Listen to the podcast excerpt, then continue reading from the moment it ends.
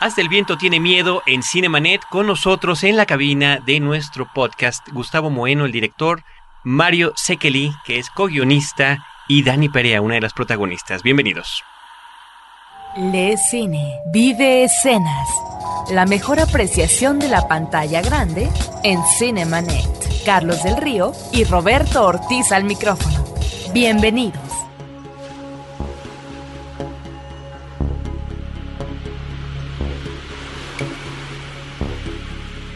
www.frecuenciacero.com.mx es nuestro portal principal. Tenemos un buzón de voz para que nos llamen desde cualquier parte de la República Mexicana sin costo para ustedes.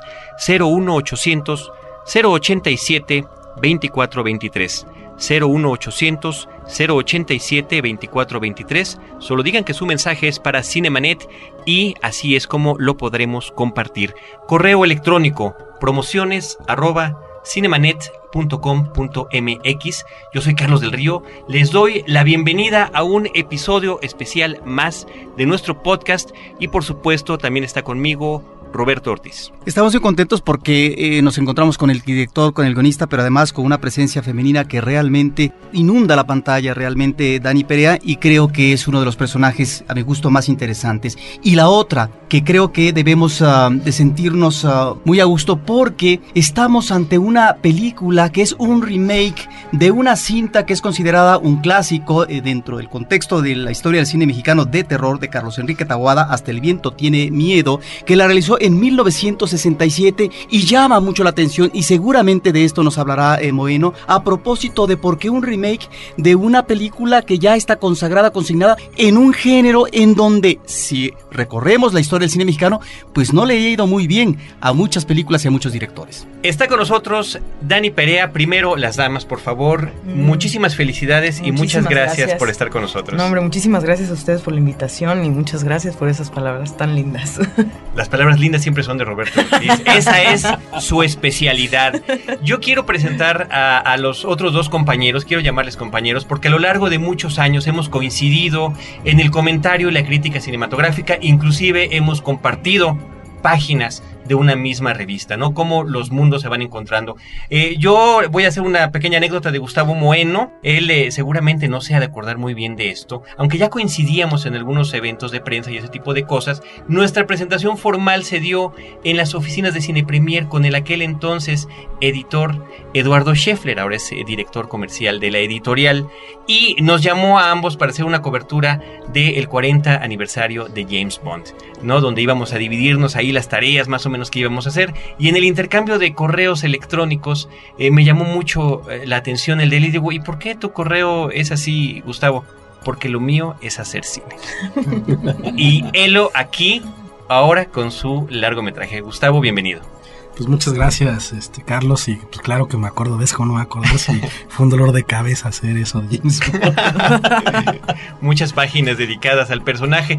Curiosamente, Gustavo, un mes después, más o menos, fue el viaje, el junket de eh, la última película que hizo Pierce Brosnan en el papel del 007, eh, mi primer junket a Estados Unidos por parte de la revista también, y ahí me topo con Mario P. Sekeli, Mario Pacheco Sekeli, que eh, bueno, pues ya era todo un decano de los Junketeers, lo sigue siendo. Y eh, pues no nada más compartimos el viaje, la experiencia de ver esta película, de platicar con Brosnan, con Halle Berry, con toda la gente que participó en la cinta, sino que por nuestra parte nos la pasamos platicando horas y horas de Star Trek. Sí, bueno, un placer este que tu trabajo se convierta también en una oportunidad de conocer amigos y ahí habernos conocido, ahora sí que en pleno vuelo, haber platicado anécdotas y haber llegado, ahora sí que es algo muy curioso que tenemos los que somos fans de Viaje a las Estrellas, que siempre acabamos llevando la conversación hacia allá. sí, y de una cuando, u otra manera. Y cuando ves que brillan los ojos de la otra persona, dices, no estoy solo en el mundo. Es muy bonito ser nerd, yo lo presumo constantemente. Y yo, y yo quiero aprovechar esta oportunidad para decirles, no están solos, queridos y ¿y por qué no hacemos el programa mejor de Star Trek? Haremos Hasta duro. el Enterprise tiene miedo. Exacto, exacto. Pues bienvenidos, bienvenidos a todos. Gracias. Este, estamos Gracias. entre amigos, yo espero que así lo sientas también, Sí, Dani. sí, sí. Y bueno, pues Roberto ya planteaba, Gustavo, alguna de las primeras inquietudes de esta plática hacia ti, ¿no? Finalmente, después de cortometrajes, logras ya aterrizar un largometraje y bueno, es un tema recurrente el saber o el preguntar por qué el género y por qué un remake, ¿no? Pues sí, eh, mira, digo, lo que tengo que decir es que pues realmente esto fue algo completamente accidental. Vamos, yo nunca, eh, ni en la escuela, ni soñando hacer cine, me planteé nunca que iba a ser el remake algún día de Hasta el viento tiene miedo. Fue algo que surgió en el camino después de un proyecto que yo estuve tratando de levantar durante tres años y que se cayó y que conozco, bueno, a unos productores que, que quieren hacer una película basada en un guion inédito de Tabuada. Y pues yo también por ahí me aviento la piedra y sugiero que vean los derechos de Hasta el viento tiene miedo. Y pues están libres, los compran la opción de los derechos y, y me piden que haga una adaptación. Y bueno, pues surgió así. O, o sea, y- como por encargo, entonces. Sí, sí, sí, empieza como un, como un encargo completamente. Y bueno, yo lo que veo en al momento de tomar el guion de Tawada, yo no había vuelto a ver la película desde, desde que era niño. Ujú. Y bueno, me reencuentro entonces con este mundo de Tawada a través de- del guion. Además, este, pues las hojas eran las hojas originales que había tecleado Tawada, ¿no? Entonces tenían ahí una vibra media, media extraña. Y pues yo me enamoré otra vez de la historia. O sea, le vi muchísimas posibilidades de pues de reinventarla y de meterle cosas mías muy personales. Y pues dije, pues va, o sea, sí me dio obviamente muchísimo miedo, ¿no? Era meterse con, pues con un clásico y con una película muy, muy querida, fanáticamente querida por mucha gente. Pero pues ahora sí que decidí este, tomar ahí el toro por los cuernos y, y aventarme a hacer lo que yo consideré que sería mi versión de, esta película de Tawada. ¿no? Si bien es cierto que estamos ante una película que no es ni mucho menos lo que observamos en el caso de la película de Hitchcock Psicosis, que es la reproducción cuadro por cuadro y que en ese sentido eh, le deja al espectador la idea de que está viendo la misma película, estamos aquí efectivamente ante otro guion por lo que ustedes platicarán a continuación. Pero tengo entendido que el guion como tal original eh, de Taboada eh, tuvo problemas de censura. Quiero que me digas si hubo algo de esto y que seguramente te- tenía que ver con los elementos de la sexualidad que en el caso del guion de tu película son más que notorios a propósito de ciertas líneas como podrían ser específicamente el lesbianismo. Pues mira, yo, yo no lo sabía en ese momento. Ya terminada la película, se la presentamos eh, a, a Norma Lazareno. Norma Lazareno fue una persona que se acercó de pronto a la producción porque oyó hablar de la película que se había hecho y bueno, que está muy interesada en verla porque pues es una película a la que ella le tiene muchísimo cariño. Porque está espléndida además ella. Bueno, además, ¿no? Eh, entonces se acerca este, y ve la película, se le, se le hace una función y bueno, primero que me dice, así me, me ve muy seria, ¿no? Y me dice, ¿usted es el director de la película? Le digo, sí. Pues sabe qué, no me gustó. Me encantó.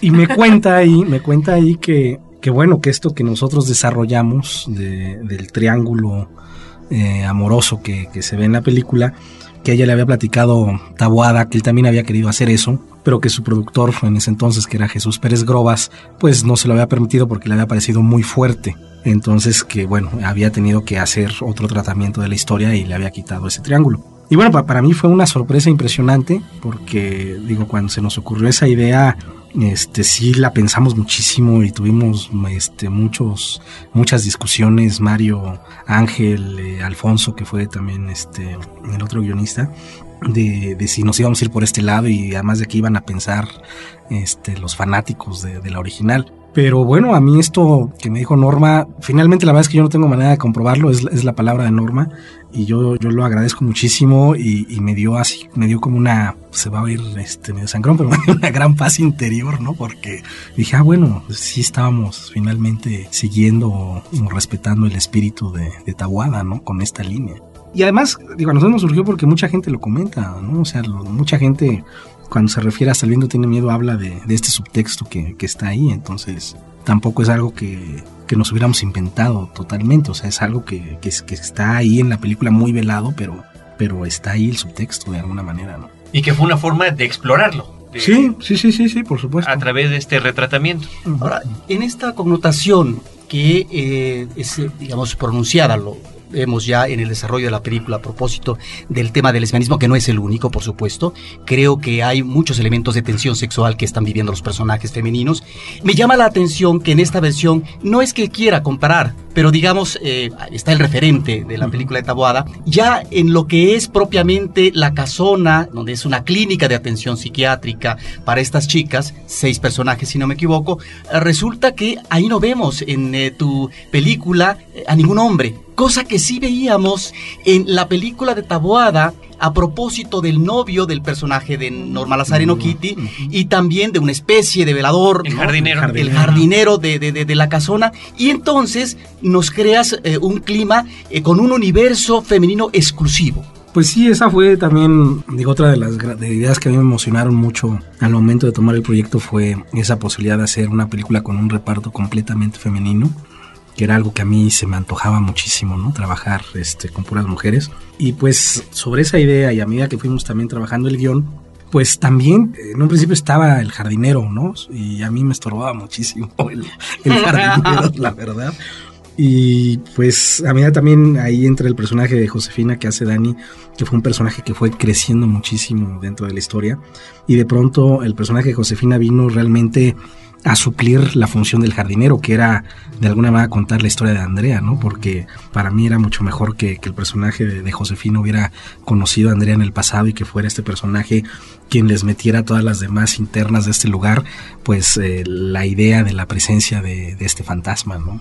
Y pues ahí es donde de plano, pues sí, el jardinero, el jardinero se fue. Este fue un jardinero sin suerte, entonces. Pues que entras en cuestiones luego de, de lógica porque dices, este, pues híjole, la casa tiene la parte Claro, delantera del claro. jardín está muy bonito, muy bien cuidado. Sí. ¿Y ¿Quién será? no? ¿Quién lo, quién- quién lo cuidará? Porque que creo que es importante comentar ahorita también lo de la casa, pero yo quisiera que Dani, que es además la voz evidentemente más joven en esta cabina, platicara. La película nosotros ya lo comentamos desde el programa en vivo, ya está en cartelera, está de estreno en México, pero pues hay mucha gente que no conoce la anécdota, Dani. Básicamente puedes contarle al público de qué trata la película, de qué trata Hasta el viento tiene miedo. Bueno, pues hasta el viento tiene miedo. eh, trata sobre un grupo de, de chicas que están encerradas, o bueno, que están internadas en este lugar de. De que Una clínica, una ¿no? clínica de recuperación porque tienen problemas de anorexia, de bulimia, de drogadicción, etcétera. Y llega el personaje de Marta Gareda, que es Claudia, que intentó suicidarse y por eso entra a la clínica. Y se encuentra con el personaje de Josefina, que empieza como a decirle que ahí hubo algo. Todas empiezan como a notar también que, que están pasando cosas extrañas. Y pues empiezan a dar una serie de cosas que no sé, si lo cuento es como contar. No, yo creo que hasta ahí. Hasta ahí, hasta ahí, Hasta ¿no? ahí para animar a la gente a que, a que la vea. Ahora, ¿cómo te involucras tú con, con este proyecto? Este, nada, pues me hablan por teléfono. Yo además fue muy chistoso porque yo había visto la película seis meses antes sin saber que se iba a hacer un remake, ni mucho menos. Ujú. Y me hablan por teléfono y me dicen, están haciendo el remake de Hasta el viento tiene miedo. Y este, me hablaron un casting. Fui al casting, hice otro personaje en el casting y antes de salirme Gustavo me dice, ¿te dieron el, las líneas de Josefina? Y yo le digo, no. Me siento y me empieza a platicar del personaje de Josefina. Yo me quedo completamente con una cara de idiota porque digo, este personaje está increíble. Y bueno, pues ya hago el casting y me voy a mi, a mi casa soñando que ojalá, ojalá sea, ¿no? Porque me encantaba el, personaje, está increíble. Que además eh, evoluciona mucho de una película a la otra, ¿no? Digo, tú que además que la tenías recientemente vista, ¿no? Eh, es una visión completamente distinta. Sí, sí, sí. Cuando me dicen que ya estoy, leo el guion y estaba yo fascinada. O sea, estaba muy emocionada. Era como, claro, es que está increíble. O sea, lo enriqueció padrísimo. O sea, estaba, estaba muy bien. Y que creo que, bueno, lo platicábamos Roberto y yo antes de, de entrar al programa, inclusive antes de saber que venías, ciertamente dentro de este reparto femenino, dentro de este juego de personajes, pues finalmente el que más fuerza tiene es el de José. Pues este, yo creo que no sé si. si Sí, sí, por supuesto. No, y hay que decir que en el original, este, como bien saben, pues era la chismosa y no pasaba de Sí, ahí. sí, Y la odiosa, ¿no? E incluso era, había una escena catártica donde todas se la querían como vengar ahí de que le querían quitar la ropa y demás. Y todo el mundo gozaba eso porque era la chismosa siempre de la historia, pero en realidad Josefina fue, fue un personaje que fue creciendo a la hora de escribirlo y, y creo que esto es un gran mérito de, Gustavo que nos ponía ahora sí que los personajes como presentándonos ahora sí que a las, a las chicas de, de, la película, pero siempre las vimos como alguien que existía, ¿no? Entonces íbamos enriqueciendo uno por uno y cada quien fue tomando su propio camino, ¿no? Hubo una, una etapa en algunos borradores en donde el personaje de Jessica, que era el equivalente de Kitty, era el, como que el segundo a bordo, este, muy como el original, pero poco a poco, como el, el, personaje de Josefina se fue enriqueciendo mucho por el asunto del misterio y de los secretos que ella sabía, y entonces este hubo un momento que yo me acuerdo que yo dije, no, es que a mí me encanta el personaje de Jessica, y me dijo otro guionista, me dijo, Ángel me dijo, no, es que es Josefina, ve cómo está creciendo. Y sí, fue como cuando tienes, yo creo, los papás que tienen varios niños, de que a veces se prestan atención mucho a uno, y te dicen, oye, pero es que el otro ya está ganando torneos de fútbol o de gimnasia, ay, no me había dado cuenta, no me había dado cuenta, y cuando lo vuelves a leer dices, sí es cierto, o sea, y, y la verdad es que sí nos enamoramos del personaje de, de Josefina. Sobre esto quisiera yo preguntarles tanto al guionista como al director. Nos encontramos ante eh, una tipología femenina diferente con respecto a la película de Taboada. Creo que aquí hay eh, elementos que podrían ubicarnos a un universo femenino eh, muy de contexto contemporáneo a propósito de las pulsiones sexuales, a propósito de lo que pueden ser ciertos uh, trastornos en términos de la anorexia, etcétera, ¿no? El problema de reglar o no reglar y cosas como el lesbianismo y demás. Entonces, ahí cuál es la intención que se tiene en términos dramáticos para poder configurar cada uno de los personajes femeninos, porque de alguna manera cada uno de ellos nos está evocando una, una idea. Y cómo se traslada esta idea de, de la invasión de lo fantástico en el mundo de lo real que creo que en esta eh, película, al final, al rematar, nos ubica más en términos realistas por supuesto no vamos a hablar de final, que lo que podría ser la película, eh, en este caso de Tabuada, en términos de un misterio, que podría ubicarlo en lo fantástico, y en el caso de la película, eh, Moeno, eh, si estás de acuerdo, es una situación más identificada con eh, la realidad que posiblemente en términos de perturbación psicológica está viviendo el personaje principal y los demás personajes. Sí, claro, es muy, muy amplia y compleja sí, la. Pero si quieres empieza la pregunta, tú. Este, wow, no sé, mira, lo que pasa es que todo es como, como un proceso, entonces, ¿cómo llegamos, por ejemplo, al tema de la menstruación? Llegamos porque decidimos cambiar el escenario original del internado de señoritas, que a mí me daba mucho miedo porque me parecía que iba a ser un RBD con fantasma. lo, lo, cambiamos a este centro psiquiátrico, ¿no? Que es una idea que tiene Alfonso Suárez, el primer guionista de, de que es de Guadalajara. Y bueno, entonces, al convertirse en este centro psiquiátrico, encontramos estas casas de la Fundación Ellen West que atienden a a chicas este, de clase alta que tienen problemas de anorexia y bulimia. Ese es el nuevo elemento. Investigamos sobre la anorexia y descubrimos que la anorexia te puede provocar amenorrea, que es la ausencia de menstruación. Y yo ahí encuentro como que una metáfora bien interesante de, de, la ausencia de vida. Y me surge una imagen que, se convierte como en la imagen que digamos la, la que abre no un poco para mí la, la, es la llave del guion o para, o para terminar de configurar el guion que es esta imagen de, de una chica que, que muere resucita que, que tiene amenorrea muere resucita y en el momento de estar resucitando tiene su primera menstruación y esta gran ironía no de, que está muerta pero ha tenido su primera menstruación y que la menstruación representa pues la sangre de vida, ¿no? Entonces esa, esa, es, como la, la, imagen y la metáfora que nos lleva a construir todo lo demás, ¿no? Y a crear como, a llegar hasta este final en el que se van a, a digamos, a yuxtaponer pues la sangre de vida y la sangre de muerte. Que no sé, a lo mejor es, puede ser una, una idea muy, o una metáfora muy básica, pero pero que a mí, digo, me, me, parece muy, muy hermosa, ¿no? Y que habla de esto de la mujer, ¿no? Que finalmente pues, la, la mujer es, pues es la vida, ¿no? Entonces, digo, ¿qué sería de nosotros? Y, por, y por otro lado, también eh, algo de lo que estábamos comentando ahorita, que uno se va enamorando de los personajes y también el, que sea un trabajo de colaboración significa que mientras uno está pensando en algo, otro está pensando en otras cosas, de, la misma historia, del personaje o del desarrollo de la historia.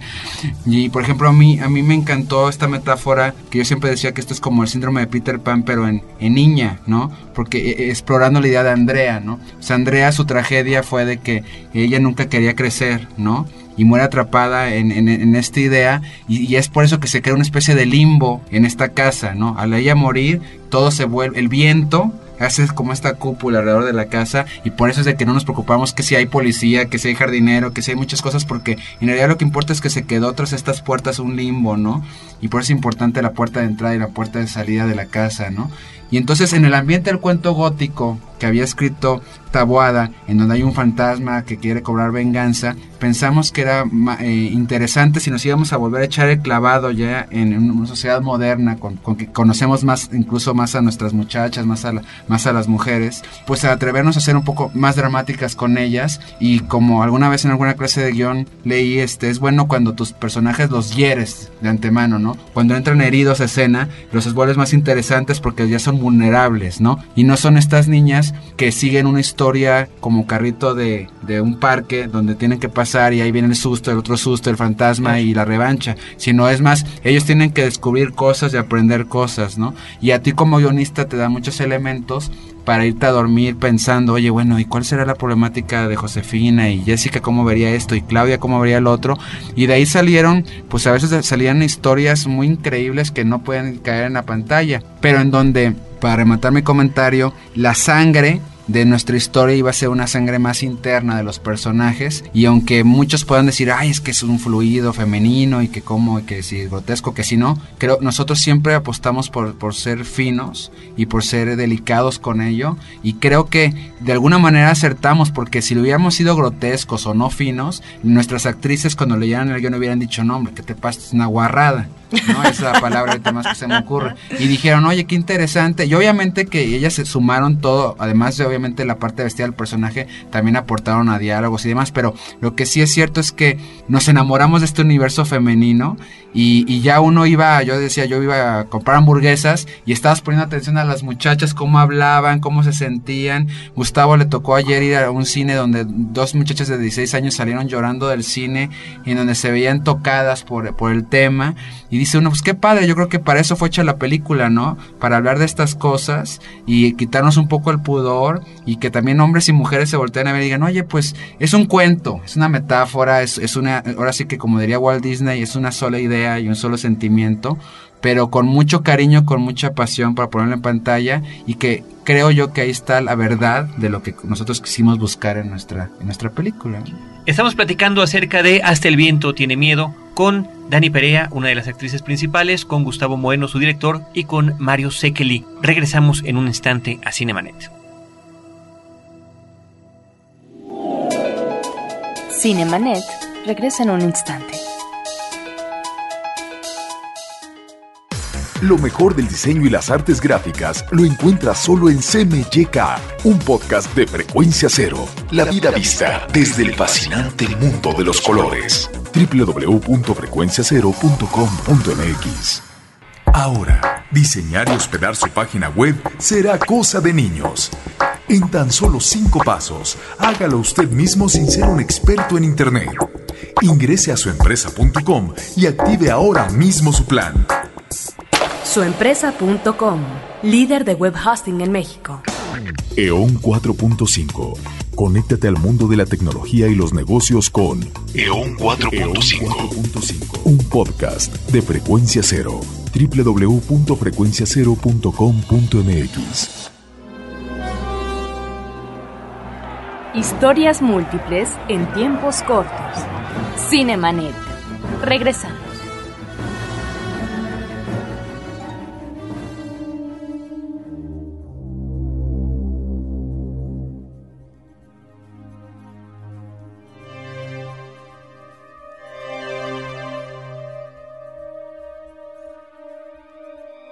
Continuamos la charla en Cinemanet. Yo creo, Roberto Ortiz, que nuestros invitados realmente se están luciendo, aprovechando el espacio que tratamos de brindar y de, y de compartir siempre con el público que amablemente nos escucha, que nos escucha en la computadora, que nos escucha en el radio, que nos escucha de diferentes maneras a través de este medio. Yo lo, que les quiero decir a los tres, eh, a nuestros tres invitados, es que este es un espacio para cinéfilos y creo, pues por lo que sé de ustedes, ¿no? De la mayoría es que lo son también. Lo son también y han estado ahora sí que de los dos lados del microscopio. Primero a Gustavo, ¿no? La pregunta es cómo ves las cosas desde esta otra perspectiva, porque, bueno, son muchos años de trabajo de crítica cinematográfica. Nuestra revista, vamos a llamarla nuestra revista Cine Premier, te presume como el, crítico más longevo. Allí estás desde, desde el primer año que surge esta, esta publicación. Y, bueno, posteriormente eh, a Mario, qué tan complejo, ¿no? Digo, también viene la pregunta para Gustavo, es hacer una historia entre cuatro, cuatro guionistas. Pues bueno, digo, en, cuanto a lo de la crítica, pues sí, ahora me está, me está tocando, ¿no? Este, porque bueno, pues los cortes nunca tienen este realmente como ese, ese feedback, ¿no? Y bueno, ahora pues sí, sí. que, digo, debo decirlo, agradezco mucho. Las críticas en realidad de los medios han sido, las que han salido hasta el momento han sido muy positivas, la, la gran mayoría. Creo que la, la, más negativa ha sido la de 24 por segundo, de Eric Estrada, que es mi amigo, y respeto su opinión pero en general de los medios han sido muy buenas. Eh, más bien como que los, eh, digamos, golpes han venido más de comentarios en internet, ¿no? De, sobre todo gente muy, muy fanática de, la película original que, que, pues definitivamente como que no, no, no acepta mucho la película. Y con el argumento que a mí se hace un argumento un poco eh, absurdo de decir que que se destruye la versión original, ¿no? Cuando la, película de Tawada ahí está, existe, existirá, está en pirata también, o sea, quien, la quiera ver, yo, no toqué esa película, ¿no? O sea, yo hice otra película a partir de ese material. Eh, y además lo, hicimos con mucho respeto y, y yo como el, me atrevería a decir uno de los grandes fanáticos de, del cine de Tabuada. Entonces, digo, pues por supuesto que, o sea, destruirla sería estar quemando las copias de la original, ¿no? Entonces, eh, digo, pues no lo vean de esa manera. Y bueno, pues sí, ¿no? Pues sí, es, es, distinto estar aquí, pero también es muy, pues es muy padre, ¿no? O sea, es, es lo que yo quería. ¿Alterará tu, tu trayectoria como crítico? Pues sí, definitivamente, porque no creo, no creo regresar a la, a la crítica cinematográfica, ¿no? Sí, creo que, que pues sí, ya, ya, ya quemé mis naves eh, por ese lado. Y, que estás iniciando ya este camino pues en la dirección. Sí, este, pues bienvenido. Largo y sinuoso. pues sobre todo eh, en el contexto de una industria como la mexicana, que no podemos eh, definirla como industria, donde a veces los directores solamente alcanzan a definir su ópera prima y después resulta muy difícil la continuación en su carrera. Regresando a la cuestión temática. Gracias por los buenos deseos. y al universo femenino, yo quisiera preguntarte, no sé si en el caso de Taboada existía, pero en el caso... Eh, tuyo, eh, si lo tenías eh, considerado como antecedente de una película clásica de posesión satánica de Jack Clayton, a propósito de un personaje inolvidable de Deborah Kerr, en donde estamos viendo la contención, un personaje reprimido y que va a tener que ver eh, como institutriz en el manejo de dos niños, pulsiones de tipo sexual que de una u otra manera está reprimiendo. Creo que este es uno de los elementos que encontramos en eh, tu película. En el caso del personaje principal, bueno, está, y esto aparece desde el principio, por lo tanto no estamos eh, anticipando nada, un intento de suicidio. Pero están estas otras situaciones que ustedes, eh, a las que ustedes nos remiten, que si bien esta situación de la sangre nos puede remitir a la vida, creo que en los personajes femeninos hay una gran contención, hay un freno, ¿sí? Eh, ubiquemos en el caso de Josefina, ¿sí? Esta dificultad para poder articular el lenguaje hablado que está implicando, ¿sí? esta necesidad de, a lo mejor, de salir y explorar, pero que a la mera hora finalmente se frena. Entonces encontramos un panorama en los personajes femeninos finalmente muy desolador dentro de un clima fantástico donde está patente un fantasma que es el que va a sacar a relucir los verdaderos demonios que a lo mejor eh, tienen los personajes eh, femeninos. Híjole, pues, pues sí, ya, lo dijiste todo. Este, pues sí, ese era, ese era el plan.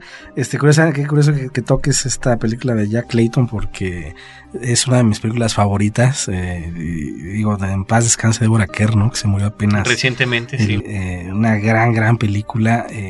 Yo diría que Tabuada se basó más en esa película para, para el libro de piedra, que es casi. El libro de piedra es casi un remake de, esa película. Pero yo también vi mucho, fíjate, curiosamente, posición satánica para esta película. Incluso hay un plano que, que bueno, hay dos planos que, que me volé de, de, de posesión satánica. Se llama homenaje. Te recuerdo que se llama homenaje. que uno es el de los piecitos de, de Josefina que no quiere, que está pisando ya el interior de la habitación de Andrea. Y se regresa. un Pasito atrás hay una toma muy parecida en, en la de Jack Clayton y sobre todo la, la- las tomas de, de, de- de Bernarda cuando está en su habitación hablando por teléfono.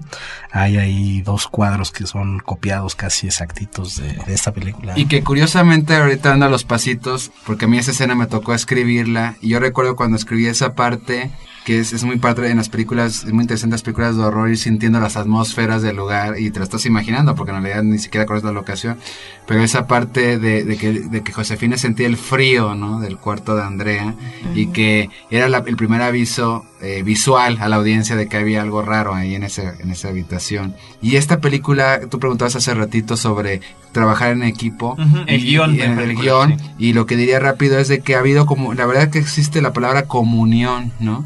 Sí nos sintonizamos muy bien los guionistas. Eh, Alfonso trabajó en la primera parte con Gustavo y estableció el escenario de este lugar de, de problemas de, re- de- de rehabilitación.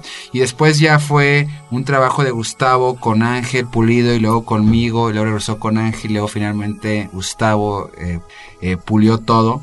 Pero eh, siempre en un sentido de, enriquecimiento y luego a veces sí hacíamos juntos los tres y hablábamos de ciertas escenas, ciertos personajes, pero siempre fue un trabajo en equipo muy, muy, muy interesante porque cada quien puso sus propias inquietudes y también sus propios, también ahorita hablábamos de lo de la menstruación, yo, yo creé un- en algún momento un personaje que ya desapareció en el camino, que en uno de los castigos que les ponía Bernarda era alrededor de la torre, que no hemos hablado ahorita, pero la torre también es Ujú. emblemática, Ujú. como ustedes saben, en esta película, y esta niña quería ir al baño y no la dejaban y al, se tenía que orinar ahí enfrente de todas y le salía sangre de su primera regla y eso era lo que violentaba que Andrea Andrea veía esto desde la torre y eso que violentaba que regresara también Andrea ¿no? entonces curiosamente cada quien por sus caminos llegaba a, a- a simbolismos similares y entonces decías bueno pues que estamos contando el mismo cuento y, y, y por eso cuando hablan de que es que la opinión de Tawada del, del otro mundo pues yo digo pues yo sí creo que en algún momento estuvo presente en el proceso porque estábamos muy comunicados y siempre lo hicimos con profundo amor hacia la obra original, ¿no? Y bueno, y aprovechando que aquí está Dani, pues creo que, que, que sería padre que nos contara de, de cómo cuando ella ya lee en papel este personaje, pues le da tanta curiosidad que no duerme toda la noche averiguando sobre los asuntos de la, de la esquizofrenia, exactamente. ¿no? Sí, bueno, cuando, cuando me dicen que tengo el papel, ¿no? Es como, wow, increíble. Y luego me siento y digo, ok, pero ahora lo tienes que hacer, ¿De ¿no? qué se trae que hacer la tarea? Claro, no, por supuesto. Entonces me meto a internet a empezar a investigar de la esquizofrenia y lejos de tranquilizarme, la verdad es que fui empeorando, porque es muy compleja. O sea, la, la- la esquizofrenia tiene muchos tipos y dentro de esos tipos entran otros muchos tipos. Pero bueno, de lo que leí, también me mortificaba como irme nada más en eso y que, que Josefina nada más fuera esquizofrénica, ¿no? O sea, Josefina es un ser humano con un montón de cosas y con una historia y además tiene este trauma que sí ocurrió un año antes en esta casa y eso también tiene que, pues que tocarla, ¿no? O sea, tiene, tienen que perturbarla de alguna manera. Entonces, pues sí, estuve varios, varias semanas dándole, dándole, ¿no? Cómo, cómo camina Josefina, cómo habla Josefina, cómo todo y ya. Después hablé con, con Gustavo y teníamos ahí nuestras, nuestras sesiones bien padres y, y así surgió. Ahora, del repertorio original, hay una actriz que tú la invitas y que aparece en esta película, lo cual me llama mucho la atención, que es Alicia Bonet. Platícanos. Sí, claro, bueno, fue pues, como parte de, de esta parte que también hay de, homenaje a Tabuada y pues que era necesario, ¿no? Tener ahí a, a la Claudia original en este pequeño cameo como la, como la mamá de la nueva Claudia. Y pues fue bien sencillo, la, la contacta la, la directora de casting, Laura Trejo, y pues llega un día y platicamos de la película y demás y y pues ella estaba muy muy emocionada, ¿no? Trabajó solamente un día con nosotros, pero lo, lo hizo pues con, mucha emoción y que bueno, ah, deja de decirte una cosa que me dijo, híjole, nos hacen lo que te metiste porque nosotras en la película original, siendo puras mujeres, nos agarramos del chongo a la primera semana, o sea, fue una pesadilla para el pobre Carlos Enrique Tahuada. Y este, y sí me, me- yo me quedé así como, híjole, pues, a lo mejor voy para lo mismo, ¿no?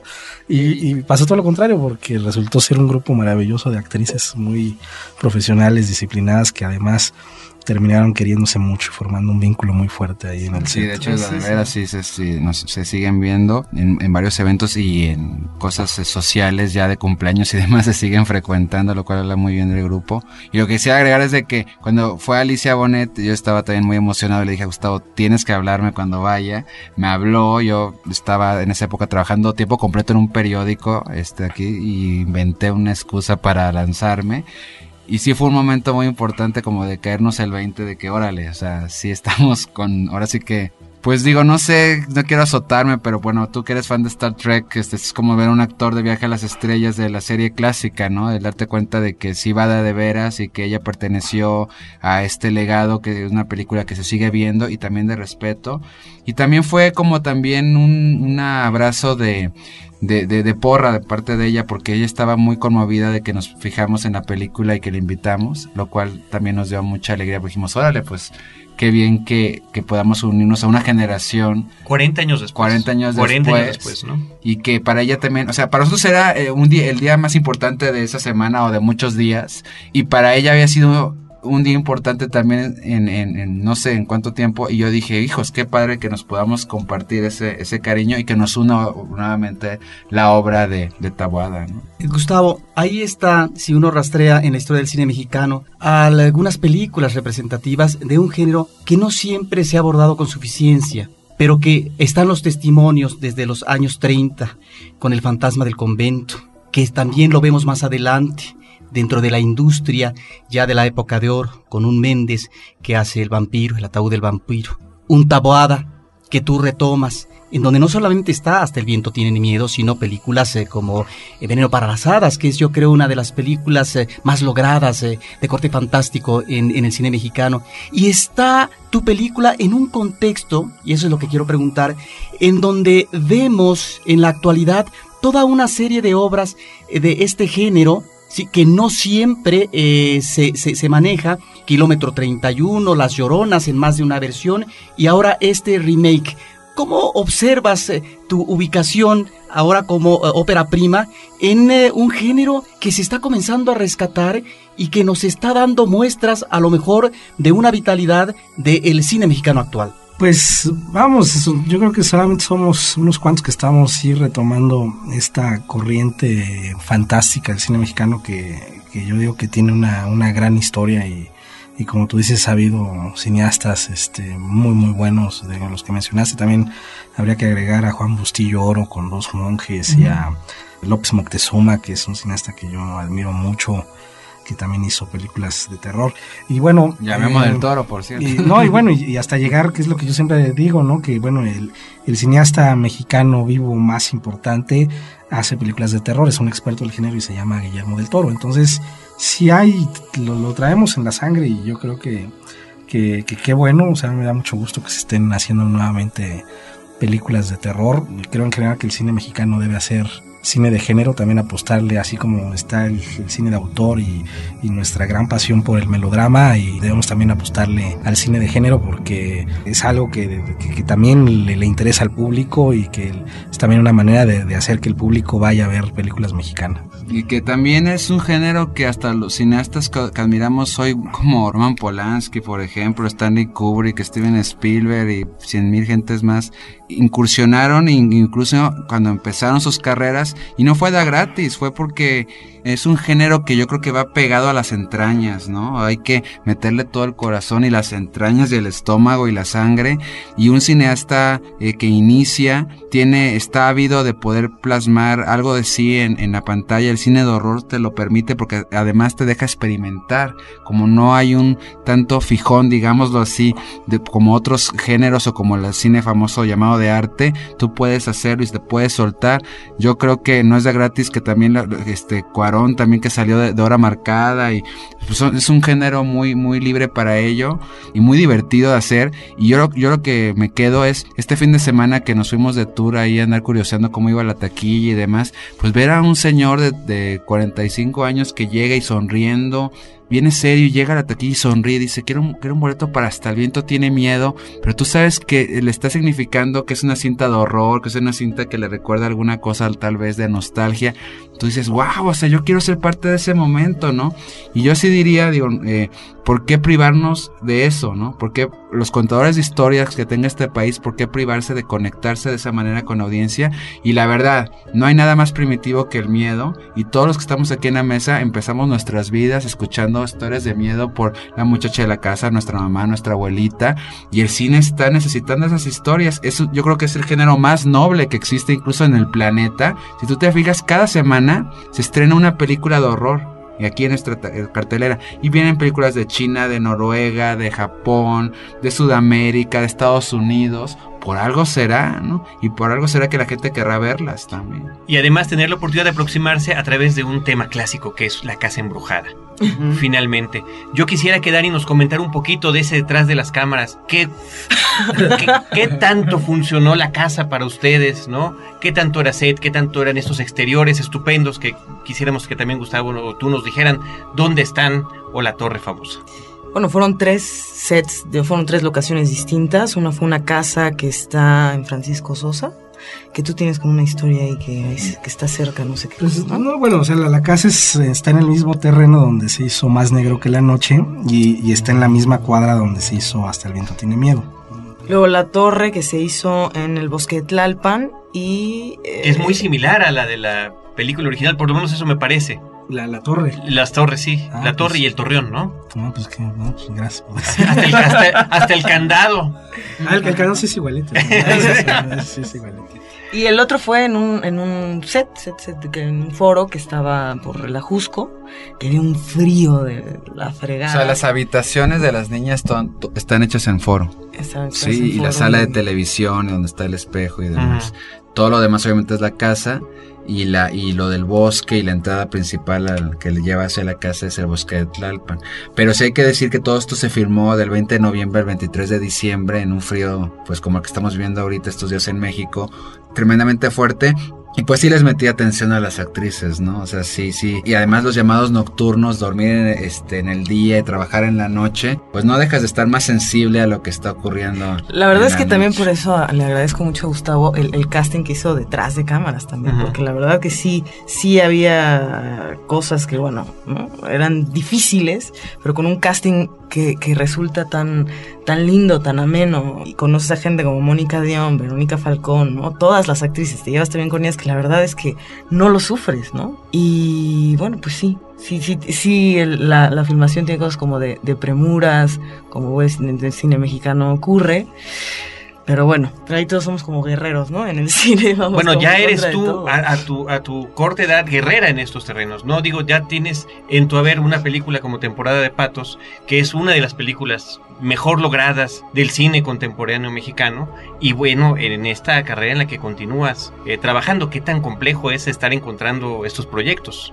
Pues es un poco de, de- de complejo y es un poco de estar en el lugar preciso, en el tiempo preciso, ¿no? Y de tener suerte también.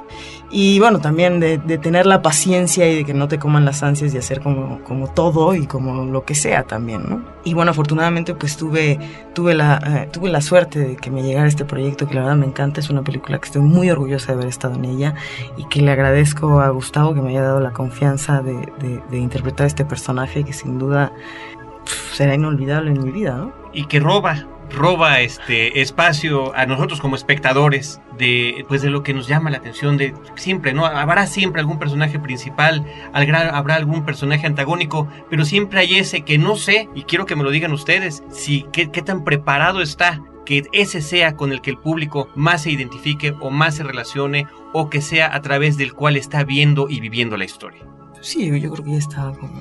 Pues digo, está pasando, ¿no? Sí, hasta los comentarios de incluso de la gente que no le gusta dice, pues no me gustó, pero este Dani Perea está sensacional, ¿no?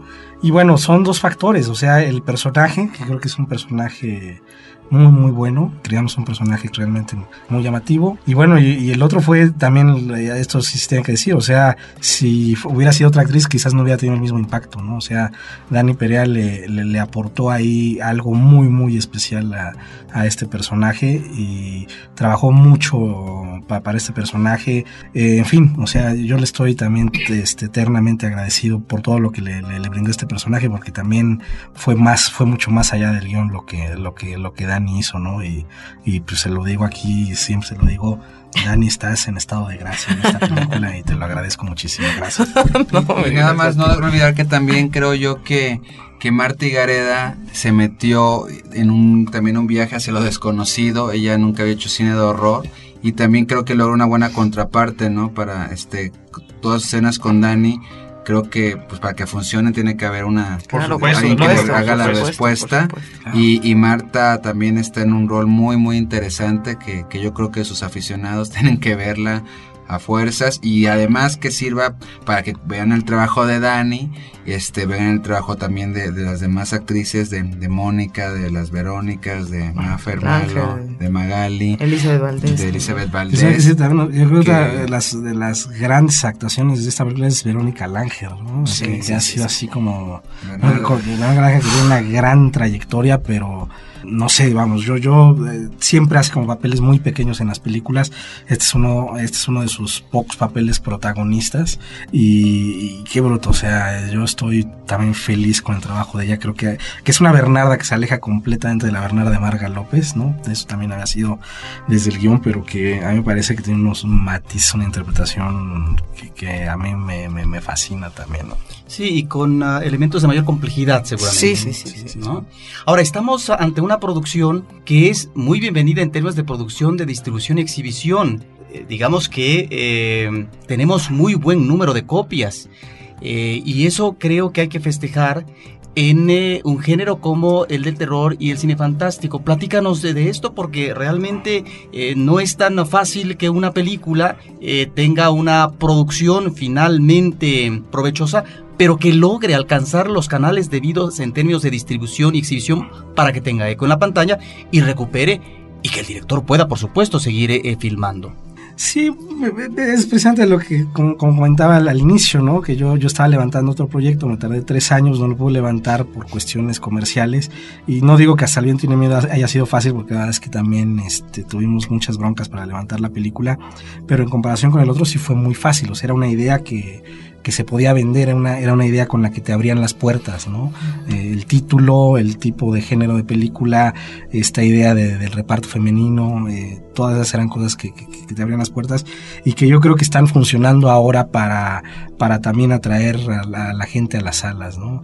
De pronto yo creo que un día hablábamos de eso, ¿no? Que, que llegas al cine un viernes en la noche y de pronto hay ciertas películas y sobre todo en el cine mexicano que dices, chin, o sea, ¿por qué me la voy a meter? O sea, no, me está ofreciendo como un atractivo para, para que realmente me, quiera meter a la sala a verla y, creo que sí le falta un poco eso al cine mexicano, este, tratar de hacer como, pues no sé, si llamarle como un paquete atractivo que te haga que entres a ver esa película. Sí, eso es lo que les comentaba yo del que llegó y que que le cambió la cara al comprar el boleto, habla de que hay mucha gente que sí hay una expectativa por la película y que sí hubo una visión por parte de la distribuidora y los productores de decir esto es vendible y hay un apetito para ello.